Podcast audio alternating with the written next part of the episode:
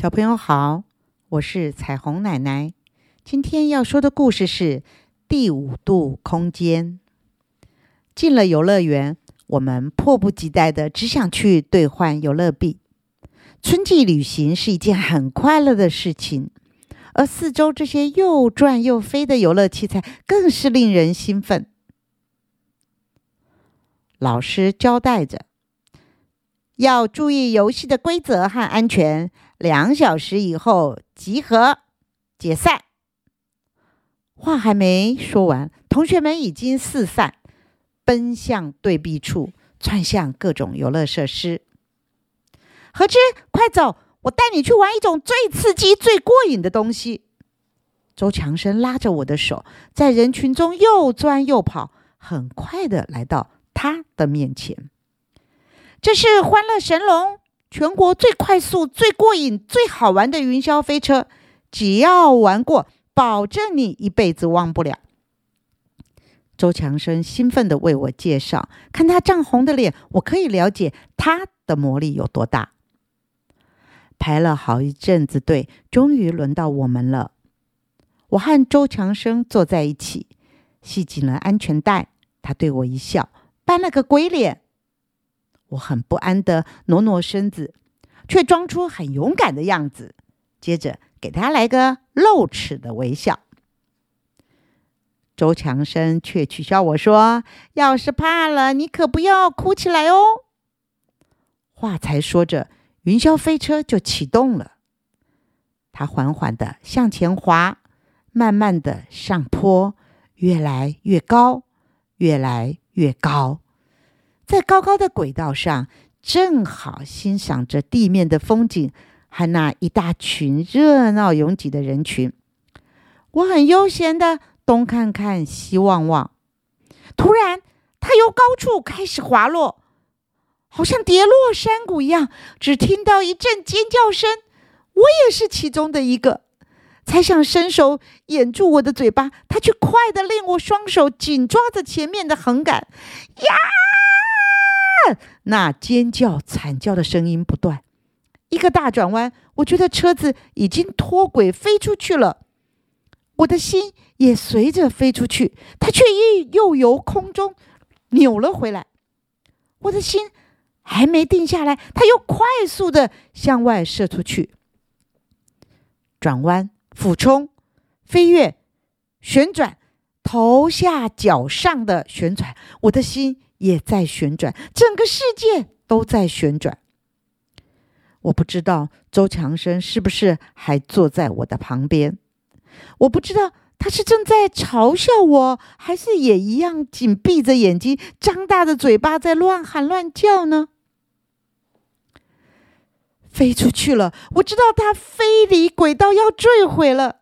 世界一瞬间全变成了黑暗，有许多星星在旋转，有许多彩色的光束在旋转。我不知道我已经飞到了什么地方。突然，四周亮了，我发现自己站在沙漠上，周强生却昏睡着躺在我的脚边。在这个广大无边、除了沙还是沙的地方，我不知道这是怎么一回事，更不知道这是什么地方。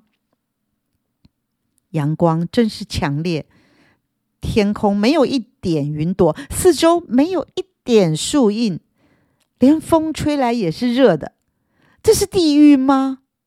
我赶紧摇醒周强生，他悠悠的醒来，嘴里还“哎呦，嗯呦”，不晓得在念些什么。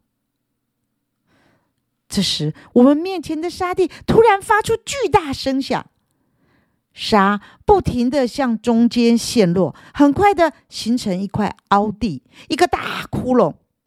窟窿的中间有东西在动，它伸出两只大钳子，还不停的挥舞着。怪物，怪物！我拉，我拉着仍不十分清醒的周强生一直往后退，想跑却跑不动。眼看着那怪物由沙坑里爬了出来，停在我们的面前。它就像只大蜘蛛和螃蟹的混合体，两只大钳子之外是八只细长的腿，圆圆鼓鼓的腹部，另外还有一对邪恶发光的眼睛，体型真是大，起码有一辆公共汽车那么大。他张开了大嘴，我紧紧的拉着周强生的手，他的另一只手却紧紧抓着我的衣服，我们的喉咙都发不出声音，腿已经吓软了。他伸出了舌头，哦不不，不是舌头，是个梯子。这是怎么一回事啊？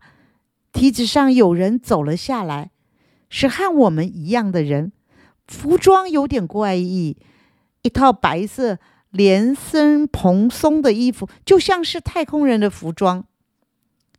他走上前来，对我们一笑，然后说：“嗯，呃，对不起，吓着你们了，小朋友。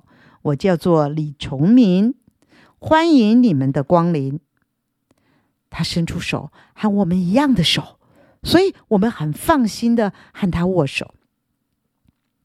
我知道你们有许多疑问。上车来，让我慢慢告诉你们。我们随着他由梯子进入怪物的内部，看见里面有许多仪表和操纵器，才知道原来这是机械的，而且还是个交通工具。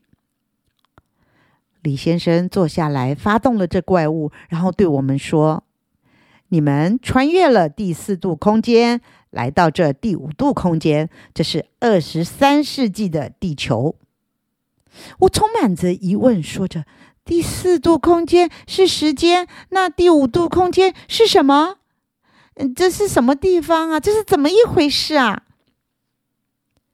这怪车钻进沙中前进。李先生微笑的说：“第五度空间啊，就是思想，这是最神奇的力量。”所以你们才能来到这里。他接着说：“地球原来是非常美丽的，以前留下来的影片资料我都看过了，到处充满了生命和色彩，真是太美了。但是太多人不珍惜，轻易的就毁了它。是谁？是谁使地球变成这样的？”我对这个问题的兴趣大极了。周强生也提出问题：“呃，我们回得去吗？”李先生的口气很沉痛。他说：“是核子战争，再加上各地的核能电厂，这些能量连锁反应毁了地球的一切。”只有少数人幸存，但也只能住在地下了。我带你们参观参观我们的城市吧。过了不久，我们停了下来，眼前不再是黑暗，而是明亮的街道，有阳光，有花草树木，有高楼大厦。虽然建筑的形状很陌生。但是，走动的人、活生生的植物是那么亲切。下车吧，李先生引导着我们，一路上还不停为我们解说：这是人造太阳，整个城市是在一个保护罩下。我要先带你们去消毒一番，你们身上有许多辐射需要清除。我还要为你们安排个欢迎会，在一个特殊的房间，我们被冲洗、照射，然后换上衣服，是原来我们穿的那一套，竟然已经洗好、烘干，而且烫平了。科学真是进步神奇啊！我们又上了另一辆车，李先生说：“这车是磁能的。”绝对没有污染。你们有没有发现，我们这个城市没有垃圾桶？因为我们没有垃圾，资源太可贵了，所有的东西我们都加以再制，绝对不会丢弃。到了会场，有一大群人在欢迎我们。李先生将我们介绍给大家认识，然后开始进餐。和观赏节目。在每个人的面前都摆了一个小盘子，但是没有刀叉，也没有筷子。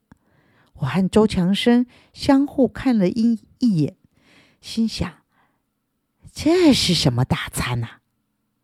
接着有人来了，在每个盘子里倒了三颗药丸，请用。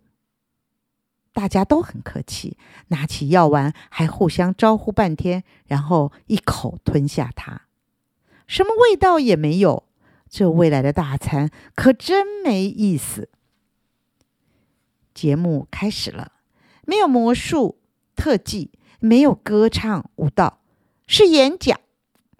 一个人讲了一段有关科技发展的话，另一个人讲了一篇人和人相处的道理。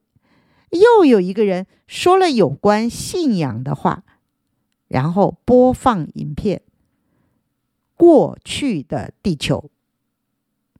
我看到了我所熟悉的一切：金黄色的阳光、翠绿的树、各色鲜艳的花朵，还有忙碌的大人和快乐的孩童。所有的观众寂静无声。我知道他们羡慕这些。我知道他们常常梦想着已经失去的这些。我也想，我想家，我想着父母和老师、同学。李先生，我们要回去，我们要回家！我大声的说着。周强生也站起来，眼眶里还有泪水。想必他也急切、急切的想回家。好。我知道你们是一定要回去的。李先生突然拔出了枪，对准我们两个。啊，不，不要杀我们！但是枪口已经射出一道光束，一阵剧痛，啊啊！我们尖叫。突然一阵，眼前一亮，云霄飞车停在起点。快下车，换我们了！有人在催促着。我解开安全带，转头看周强生，他还坐在那儿发呆。好了，小朋友，第五度空间这个故事就说到这了。你喜欢这样的故事吗？我们下回再见了。